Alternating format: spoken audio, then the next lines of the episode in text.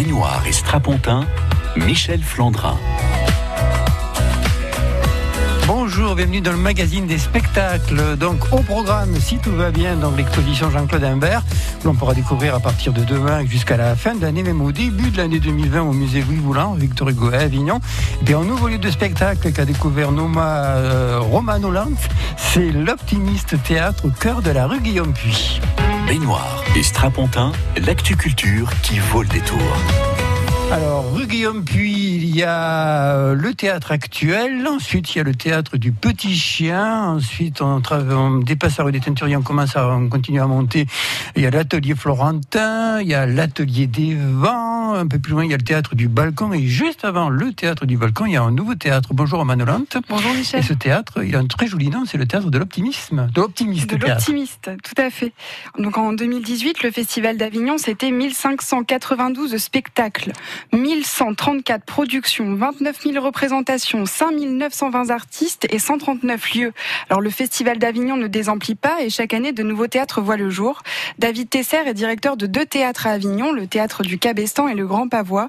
Cette année, il ouvre un nouveau lieu, le théâtre de l'optimiste scène au Guillaume. Puy. J'ai fondé en 95 le théâtre du Cabestan, donc il y a la compagnie qui s'est créée autour de, de ce théâtre. Ce lieu euh, s'est légèrement agrandi 15 années plus tard avec un lieu éphémère qui est le Grand Pavois. Là, c'est le dernier né, le nouveau-né, l'optimiste, un petit lieu de 48 places, rue Guillaume Puy. Comment ça se passe pour ouvrir un théâtre euh, à Avignon? Il y a multiples façons de le faire et euh, on monte pas des lieux tous avec les mêmes budgets. Moi, je suis en fonctionnement privé, c'est-à-dire que ce sont les bénéfices de la compagnie. Ensuite, au niveau, au niveau logistique, bah oui, c'est un petit, par- un petit parcours du combattant. Euh, Là, l'idée en plus, c'est que ce soit des lieux permanents, c'est-à-dire qu'en fait, on ait des autorisations permanentes. Pour ça, bah, il faut faire la démarche habituelle, c'est-à-dire avoir un bail commercial, bien sûr, euh, que le- les lieux s'y prêtent, faire une déclaration de, de travaux, un permis de construire, voir si le lieu peut accueillir techniquement, euh, sécuriser en tous les cas des, spectateurs qui, pourraient être dedans. Une fois que les autorisations sont acquises, euh, commencent les travaux euh, eux-mêmes. Et en tant que nouveau théâtre, quel est le rapport avec les compagnies? Disons que l'on a la chance pour l'optimiste parce que c'est pas le premier quoi. C'est-à-dire il y a le Cabestan qui est là, le Grand Pavois qui est là depuis 10 ans, le Cabestan ça fait 25 ans. Donc l'optimiste il est dans la lignée des trois. Donc c'est on a la même programmation, on a la même équipe technique qui va tourner euh, au niveau de l'accueil, etc. Il y a des techniciens qui tournent dans les trois lieux. Donc il y a une synergie qui est faite dans les trois lieux. Les compagnies se dirigent vers des lieux plus connus et aussi vers des, équipes aussi, des équipes de techniciens, des équipes euh, artistiques, etc. Des gens qui aiment travailler ou où ils sentent que leur spectacle s'inscrit dans la programmation qui est déjà caractérise le lieu dans lequel ils vont.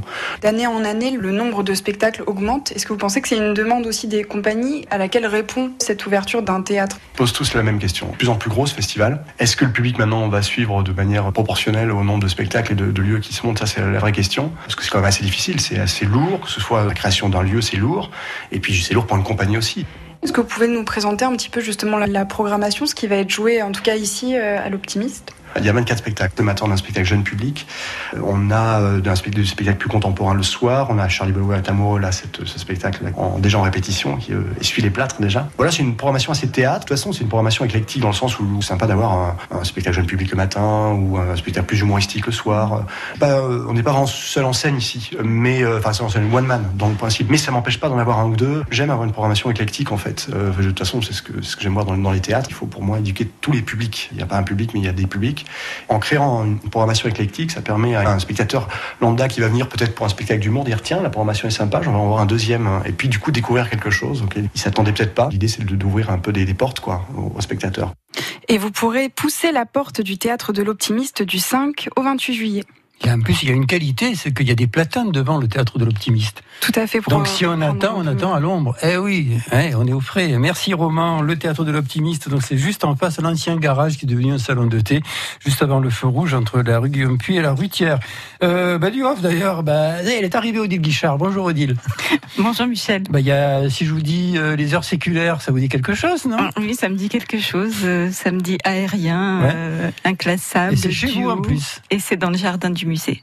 C'est un spectacle qui revient en plus. Oui, c'est leur deuxième festival et ils reviennent mais à des horaires différents. Ils reviennent. Alors vous les avez fait revenir parce que vous aviez eu le coup de cœur, vous vouliez qu'ils refassent encore euh, un mois de juillet dans le beau jardin du musée Boulon.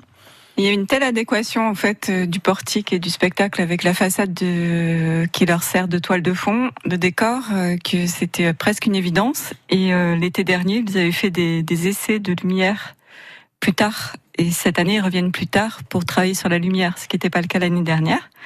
et leur, spectacle a évolué en conséquence. Et cette année, ils reviennent plus tôt aussi, puisque l'année dernière, ils avaient essayé à 8h30 du matin et on s'était dit que c'était un peu trop tard par rapport à la fraîcheur et, et ils vont jouer deux matins à 7h. Et je pense que ça va être assez merveilleux. Et ce sera dans le très beau jardin euh, du musée Louis Voulon. Alors, puisque vous les connaissez bien, parce que moi j'avais vu le spectacle l'année dernière, mais alors, euh, est-ce que ce sont des acteurs euh, qui font de la voltige aérienne ou est-ce que ce sont des circassiens qui sont devenus acteurs? Alors, en ce qui concerne Laura de la Gillardée, c'est une danseuse au départ Ouais. qui a fait, qui est devenue actrice et qui après est devenue circassienne. Et, euh, et, et- c'est pas tout à fait pareil pour Olivier, Olivier puisqu'Olivier Bandicourt, lui, était un voileux. Il a d'abord énormément navigué, fait Ah. participer à des, des, des grands projets de voile. Et il est arrivé au cirque euh, par le théâtre. Il, il a commencé par s'intéresser au théâtre et il est arrivé au cirque.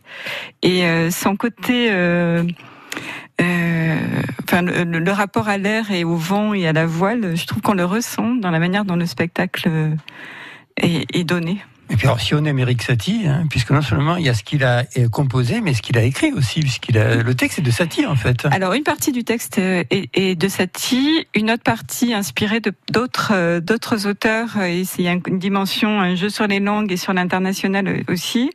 Et puis une autre partie, ça se mélange de façon euh, euh, étrange. Euh, une autre partie est écrite par les par le duo. Et on est dans l'univers dadaïste de Paris, euh, du, de la première, enfin des, des années, euh, des années 10, des années 20, en pleine métamorphose. Et petit à petit, on s'élève au-dessus de ce brouhaha. Et c'est très, très fort, et notamment parce qu'ils ont choisi Satie sur instruments orientaux, qui donne une dimension euh, de rêve plus forte. Et ça donne un, un véritable moment en apesanteur, on peut dire. C'est Tout les à Heures fait. Circulaires et ce sera de nouveau cette année dans les jardins du musée Louis Voulant du 10 au 28 juillet à 21h30 et il y aura donc deux représentations exceptionnelles les 14 et 21 juillet à 7h du matin. À part ça, il y a quand même des choses à voir à l'intérieur du musée Louis Voulant, dit Guichard. hein. On en parle dans quelques minutes sur France Bleu Vaucluse.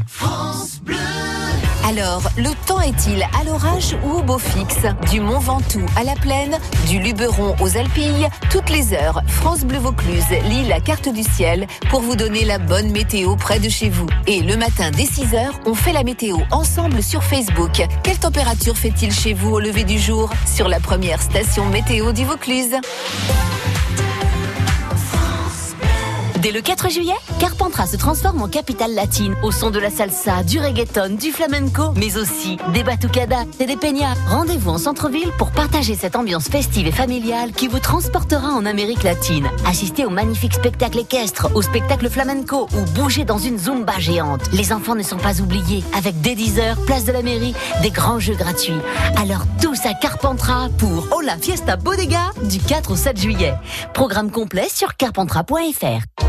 Dans votre centre commercial Cap Sud, une journée très spéciale se prépare. Oui, une journée exceptionnellement active pour tous les fans de mode. Ce dimanche 30 juin, votre centre est exceptionnellement ouvert de 10h à 19h. Centre commercial Cap Sud, le centre commercial d'Avignon et sur cap-sud.fr. France Bleu Vaucluse, vous êtes informés. 43 spectacles, dont 33 créations et de grandes odyssées humaines. La programmation du Festival d'Avignon 2019 a été dévoilée. France Bleu Vaucluse. Le chiffre du jour maintenant, Camille, c'est 25 millions, c'est en euros, les retombées économiques du Festival d'Avignon. Et ça ne vaut que pour le festival IN. France Bleu Vaucluse, vous êtes informés. On se voit, on se connaît. Quand nos regards se croisent, on s'attire, on se promet. Les plus belles phrases, je te dirai que moi la préface, je la connais. La nation s'embrasse.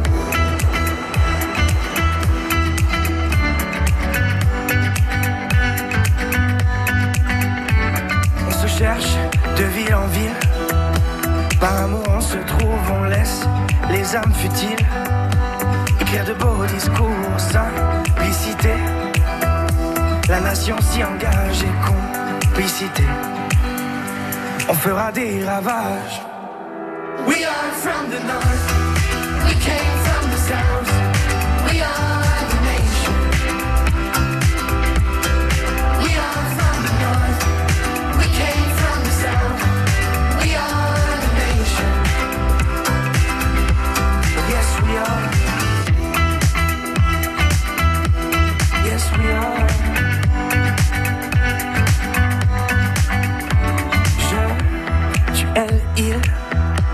On a la rage au cœur, nos langages subtils viennent d'ici et d'ailleurs, nous ferons face.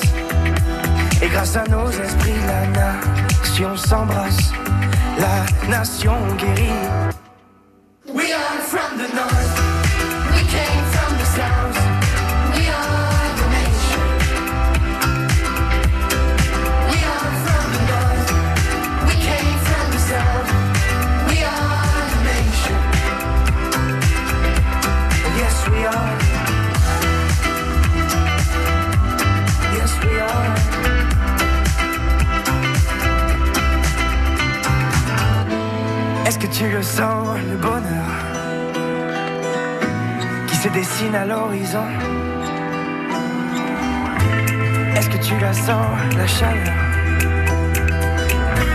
Nation devient ta maison. Tout se donner, embrasser le monde entier. We are from the north, we came from the south,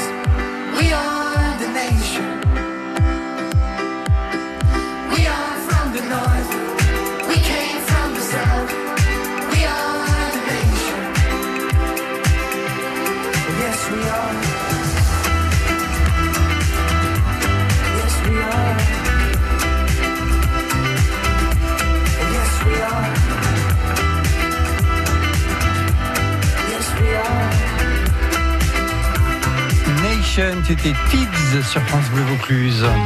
En Vaucluse, on sort ensemble. Michel Flandrin. Face à face désigne cette exposition que l'on peut visiter jusqu'au 5 janvier euh, 2020, donc on a du temps. Une exposition consacrée au peintre Jean-Claude Imbert, euh, qui est né en 1919, qui nous a quittés en 93, mais cette année, il aurait eu 100 ans. Bonjour, rebonjour Odile Guichard. Rebonjour Michel. Conservatrice du musée Louis Boulan à Avignon. Alors on sait que les expositions du musée Boulan, enfin il y a des exceptions, mais il y a eu quand même beaucoup de peintres provençaux qui ont été euh, exposés chez Boulan. Et là, bon, c'est alors c'est un peintre provençal, mais il y a toujours l'idée du focus sur un peu euh, l'école avignonnaise d'une certaine manière. hein. Oui, là, on rattache Jean-Claude Imbert à l'école avignonnaise par son passage à l'école des beaux-arts d'Avignon, où il a enseigné de 57 à 62. Euh, et il a marqué certains élèves, dont le président de la fondation Gérard Louis Boulan, Gérard Guerre, et d'autres qui étaient présents d'ailleurs euh, au vernissage. C'était assez émouvant pour certains. Ensuite, euh, c'est un peintre euh, qui est surtout lié à Aix et à Marseille. Donc, il est né à Paris, mais il a grandi à Marseille. Et ensuite, il a vécu entre Aix et la Haute-Provence, où il allait beaucoup euh, dans la vallée de l'As, sur les plateaux, etc. Et il est très attaché à la Haute-Provence. Sa vie familiale est, attachée à la Haute-Provence aussi. Alors, ce que vous nous proposez, euh, à la fois dans les salles d'exposition du rez-de-chaussée, mais également dans les différentes salles du musée d'ambiance euh, du musée Louis Voulan, bah, c'est un voyage, j'ai envie de dire, à travers la vie euh, de Jean-Claude Imbert, et quand même 125 euh, peintures euh, réalisées et euh, plus de 150 carnets. Alors hier, j'ai vu les carnets, ils n'étaient pas encore déballés, ils étaient dans des sacs au champ, comme on dit là. Mais visiblement, ce monsieur, il passait ses journées euh, à- à écrire, à dessiner, à ébaucher. Oui, et il avait toujours un crayon à la main, paraît-il. Et euh, ce qui est assez impressionnant, c'est non seulement on voit qu'il écrivait, il dessinait, il peignait tout le temps, mais aussi cette volonté de tout consigner. Donc il y a des albums euh, thématiques, euh, ces carnets, il les appelle les albums, des albums euh, chronologiques, il y a des albums de fiction, euh, des albums de voyage, et on peut suivre sa vie sur 50 ans, ses réflexions, euh, son évolution, ses, ses questionnements sur l'enseignement de l'art, sur la place de l'artiste, euh, sur l'évolution de la société, sur l'actualité parfois, des événements marquants qui ressortent. En- Tout d'un coup, je vois une figure euh, euh, au tout début, enfin, de l'ayatollah Khomeini au moment du coup d'État en Iran. Il y a, il y a des, des- des- comme ça des focus au milieu des carnets sur la- le suivi de l'actualité, sa perception de l'actualité. C'est presque un journal intime finalement, mais dessiné. Dessiné, écrit, collé, peint, euh, avec euh, des digressions. C'est un homme qui a eu des épisodes dépressifs, qui a fait une, une analyse euh, lacanienne et donc qui joue sur les mots et qui, qui glisse comme ça. On change de champ, on est le conscient, l'inconscient, le regard sur le monde. Donc c'est assez foisonnant. C'est troublant, perturbant. Euh, son œuvre, euh, alors son style aussi a évolué. Euh, quand même, lorsqu'on en- lorsqu'on entre dans, dans la salle d'exposition, on se dit ah, c'est quand même un peintre de la matière. hein. Il y a de la matière, il y a plusieurs couches, il y a plusieurs épaisseurs sur les, les toiles de, de VM, sur certaines d'entre elles tout au moins. Euh, Il y en a qui deviennent quasiment des bas-reliefs. Tout à fait. Il y a une- un, paysage avec une, euh, un, peintre peignant sur le capot d'une voiture dans un champ. Certains voient des choux, d'autres voient de la lavande. Et euh, on a vraiment euh, le, le, le champ, les sillons euh, en relief. Bon, c'est pas le seul, mais celui-ci, j'en parle parce qu'il a frappé plusieurs personnes déjà. Euh, oui, la, peinture devient bas-relief. Et ça, ça s'accentue. Il rajoute aussi des collages. Il y a quelques artefacts qui se glissent euh, dans certaines peintures, euh, notamment enfin, sur, la période à partir de 1980. Et hum, il a dans les collections permanentes, il y a un double autoportrait qui s'appelle Les deux âges du peintre. C'est votre affiche, non, je crois Non, Ah non, ça c'est pas c'est encore double, mais c'est autre autre. chose. Et en fait, on voit que sur la- le peintre jeune, euh, la matière est beaucoup plus lisse et il y a de la couleur qui ressort, le jeu de, de contraste d'ombre et de lumière. Et sur le peintre vieux, on a presque une- un rapport charnel à la peinture. Et, euh, et on, on voit que il, de- il- presque il se détache dans la matière de la surface de la peinture. Donc ça, c'est aussi assez intéressant. Et je pense que c'est lié dans sa réflexion à, la place euh, de la peinture dans la figuration à la fin du XXe siècle. Euh, quel, quel, euh, avenir a la peinture et quel avenir a la figuration dans la peinture? Euh, est une, ça, On sent que lui n'est pas du tout attiré par l'abstraction. Il va, il y a un côté surréaliste, un côté symboliste qui qui se développe parfois, mais l'abstra- l'abstraction est vraiment marginale dans son œuvre. Et c'est une question centrale sur ces questions, sur sur euh, dans sa recherche de peintre. Face à face, c'est le titre de cette exposition autour de Jean-Claude Imbert. On peut la voir depuis hier euh, au musée Louis Voulan et nous en parlons aujourd'hui sur France Bleu Vaucluse en compagnie de la conservatrice du musée Louis Voulan, Odile Guichard. Des coulisses à la scène, l'actu culture de Provence. Michel Flandrin.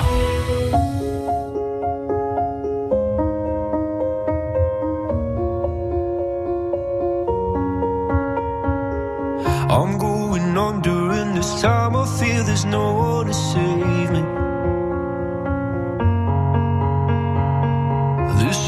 nothing really got away. You're driving me crazy. I need somebody to hear, somebody to know, somebody to have, somebody to hold. It's easy to say, but it's never the same.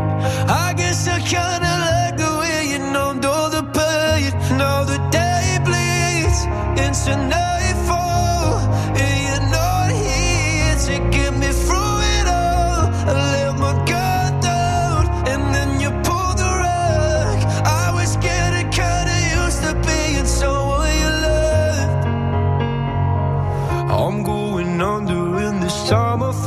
no one to turn to.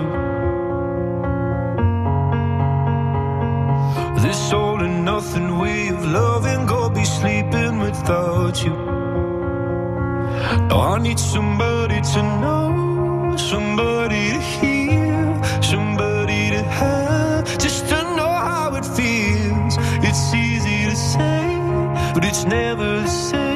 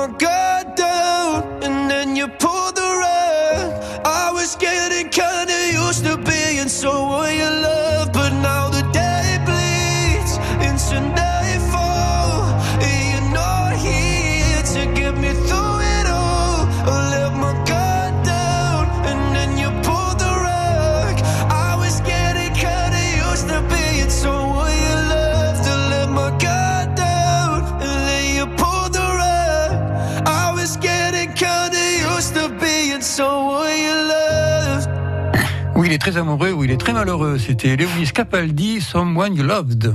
Baignoire et strapontin, l'actu culture qui vaut le détour.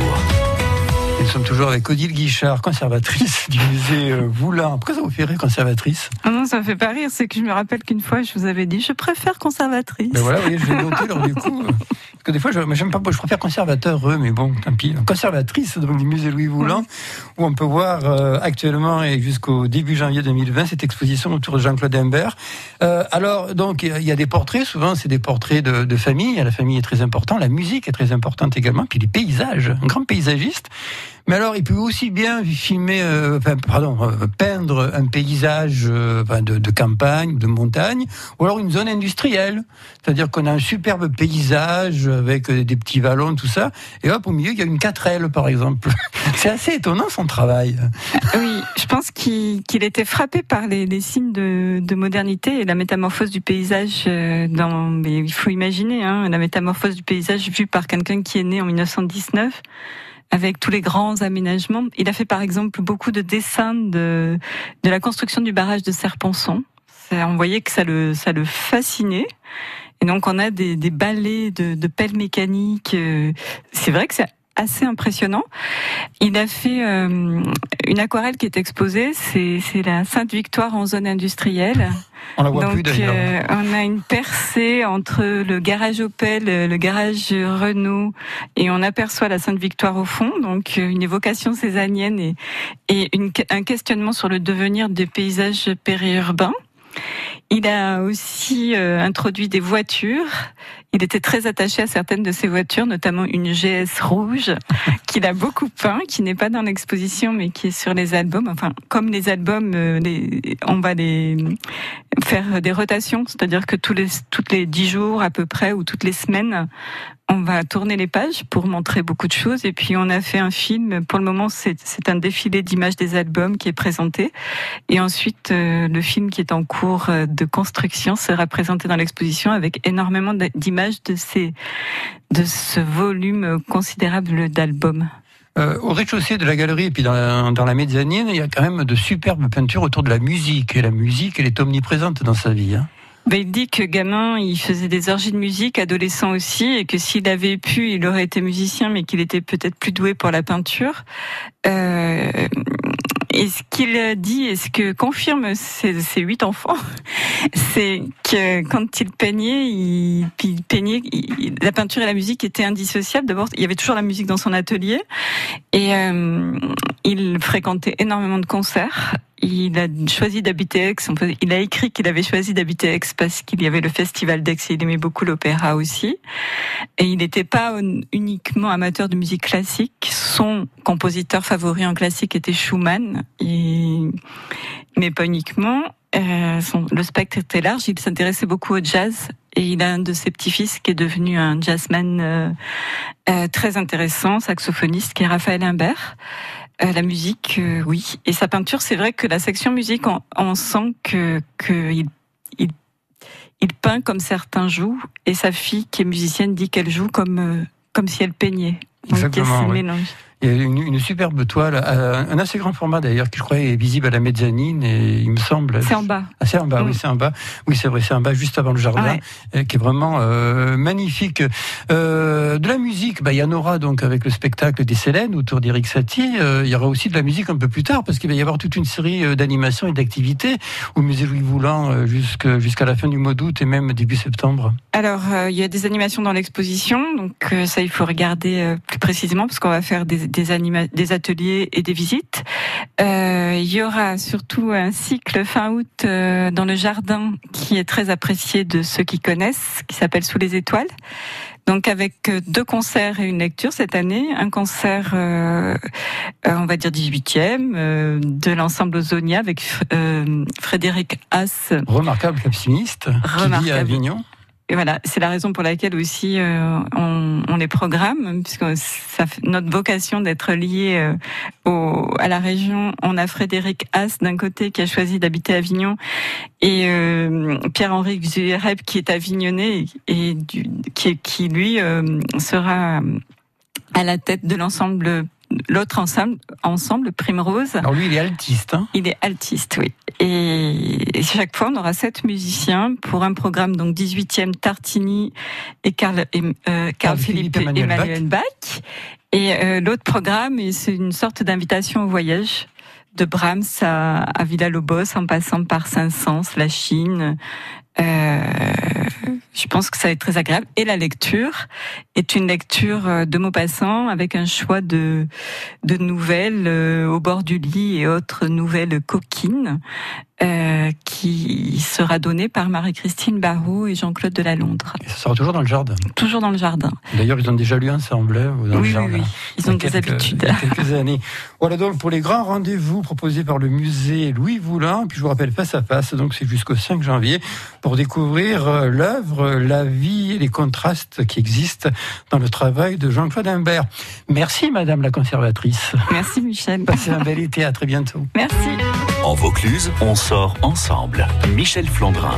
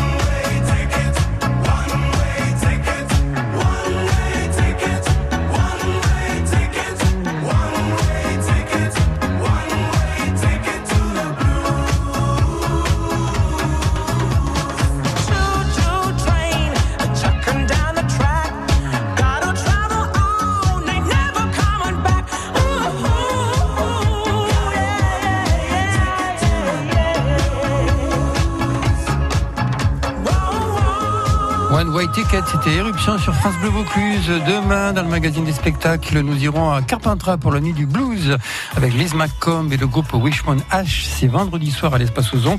Et puis, nous irons faire un tour à Rochefort-du-Gard où se préparent les préambules. Trois jours de vendredi à dimanche avec des expositions, des concerts et même du théâtre. Et nous en parlerons avec le guitariste Rémi Charmasson. Plus particulièrement, ça c'est pour demain. Pour aujourd'hui, merci à Romain Lante qui a participé à la préparation et à l'exécution de cette émission. Merci à Bernard qui l'a réalisé. Vous écoutez France Bleu Vaucluse, il est 13h. France Bleu. France Bleu. Première radio du Vaucluse, première radio sur Avignon. France Bleu Vaucluse. Et place à 1h